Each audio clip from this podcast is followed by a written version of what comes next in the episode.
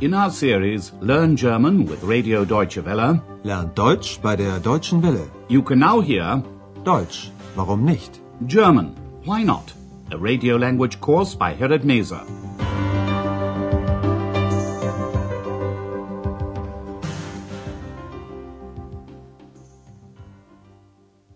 Liebe Hörerinnen und Hörer. Hello and welcome back. Today you can hear lesson 24. I forgot about it. Ich habe es vergessen. In the last lesson, Andreas called Dr. Thürmann in Berlin. Andreas said he was sorry that he hadn't rung him for such a long time. Ich habe Sie lange nicht angerufen.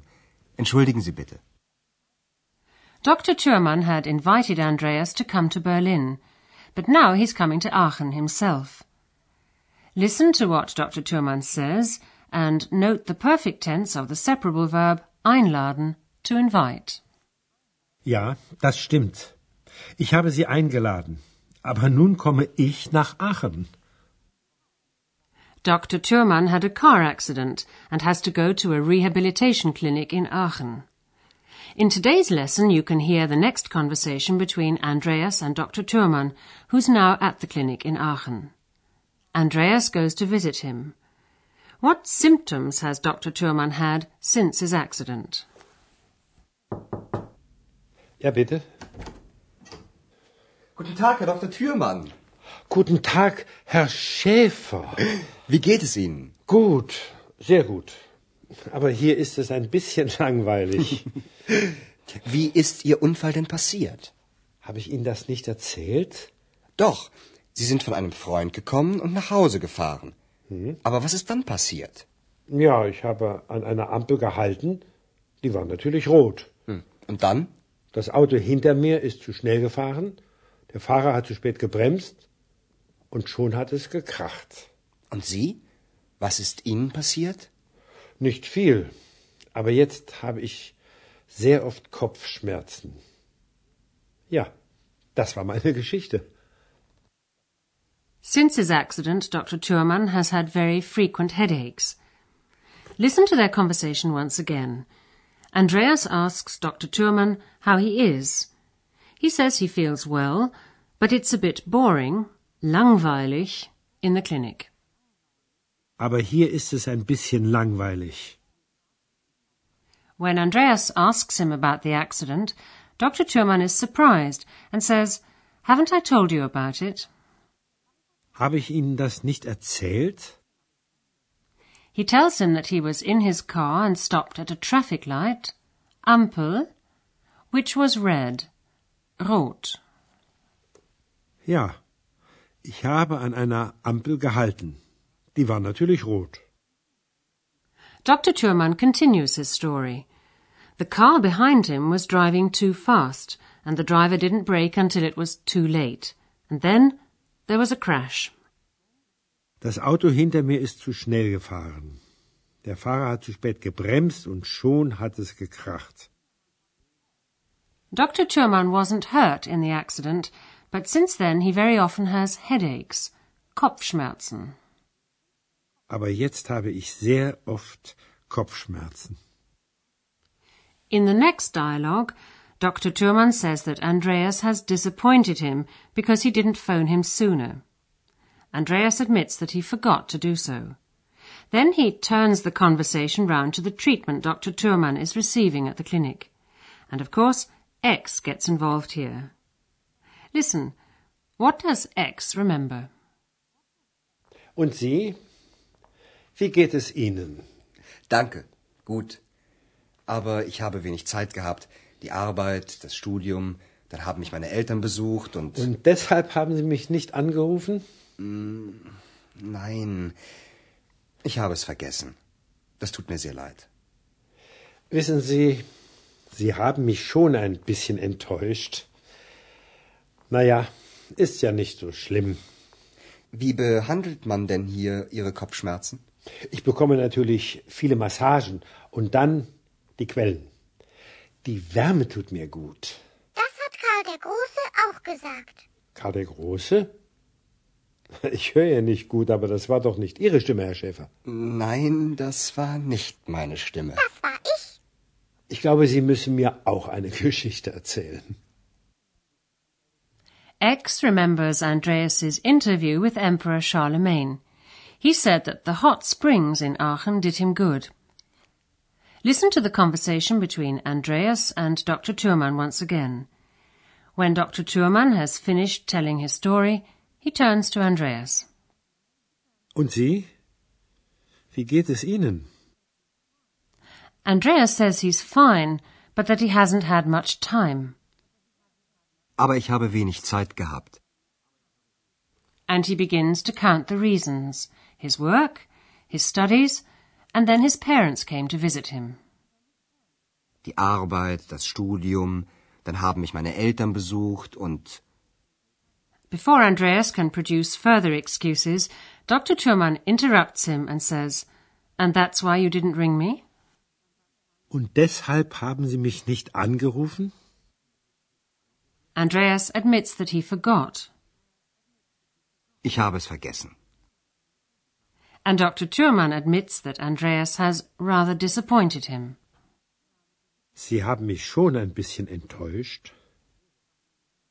Now that they've got over that, Andreas asks Dr. Thürmann how they're treating his headaches at the clinic. Wie behandelt man denn hier Ihre Kopfschmerzen?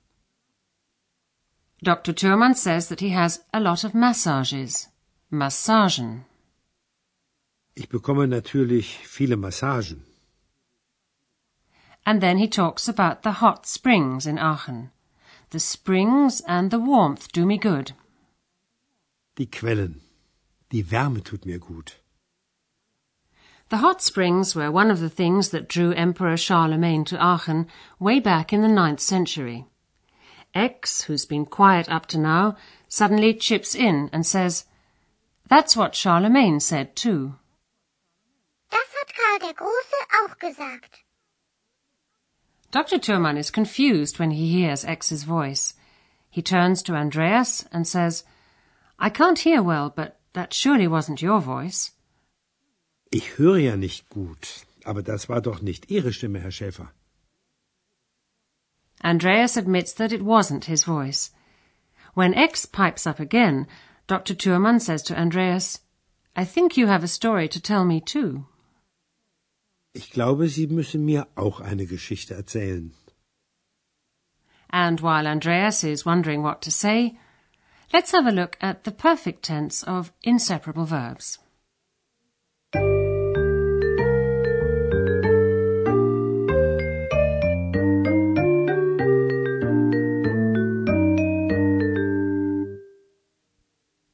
Some verbs in German have a prefix which is not separable from the verb itself. In contrast to separable verbs, these prefixes are not stressed. Two such prefixes are be, as in besuchen, and er, as in erzählen. Besuchen. Erzählen. The verbs besuchen, to visit, and erzählen, to tell, form their perfect tense with the auxiliary verb haben and the past participle. The past participle of these verbs is formed by adding t to the verb stem. Listen to these examples of verbs with an inseparable prefix used in the perfect tense. First, a verb with the prefix be, besuchen, to visit. Besuchen. Meine Eltern haben mich besucht. Next, a verb with the prefix er, erzählen, to tell. Erzählen. Habe ich Ihnen das nicht erzählt? And now a verb with the prefix ent, enttäuschen, to disappoint. Enttäuschen. Sie haben mich enttäuscht.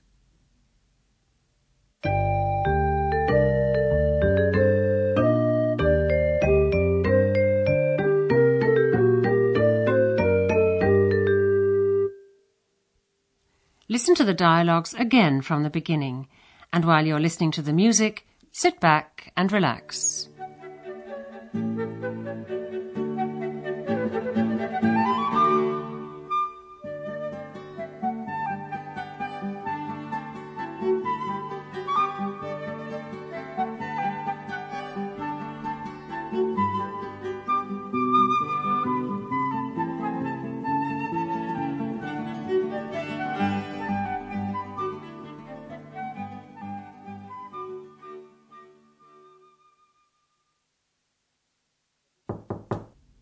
Ja, bitte. Guten Tag, Herr Dr. Thürmann. Guten Tag, Herr Schäfer. Wie geht es Ihnen? Gut, sehr gut. Aber hier ist es ein bisschen langweilig.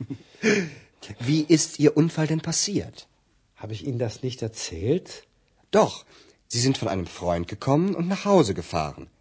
Aber was ist dann passiert? Ja, ich habe an einer Ampel gehalten. Die war natürlich rot. Hm. Und dann? Das Auto hinter mir ist zu schnell gefahren. Der Fahrer hat zu spät gebremst. Und schon hat es gekracht. Und Sie? Was ist Ihnen passiert? Nicht viel. Aber jetzt habe ich sehr oft Kopfschmerzen. Ja, das war meine Geschichte. Andreas asks Dr. Thurman about the treatment he's receiving. And Dr. Thurman notices X. Und Sie? Wie geht es Ihnen?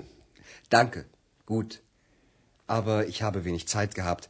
Die Arbeit, das Studium, dann haben mich meine Eltern besucht und. Und deshalb haben Sie mich nicht angerufen? Nein, ich habe es vergessen. Das tut mir sehr leid. Wissen Sie, Sie haben mich schon ein bisschen enttäuscht. Naja, ist ja nicht so schlimm. Wie behandelt man denn hier Ihre Kopfschmerzen? Ich bekomme natürlich viele Massagen und dann die Quellen. Die Wärme tut mir gut. Das hat Karl der Große auch gesagt. Karl der Große? Ich höre ja nicht gut, aber das war doch nicht Ihre Stimme, Herr Schäfer. Nein, das war nicht meine Stimme. Das war ich. Ich glaube, Sie müssen mir auch eine Geschichte erzählen. And that's all we have time for today. Goodbye for now and do join us again for the next lesson.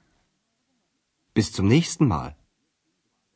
You've been listening to our language course Deutsch, warum nicht? A production of Radio Deutsche Welle in cooperation with the Goethe Institute in Munich.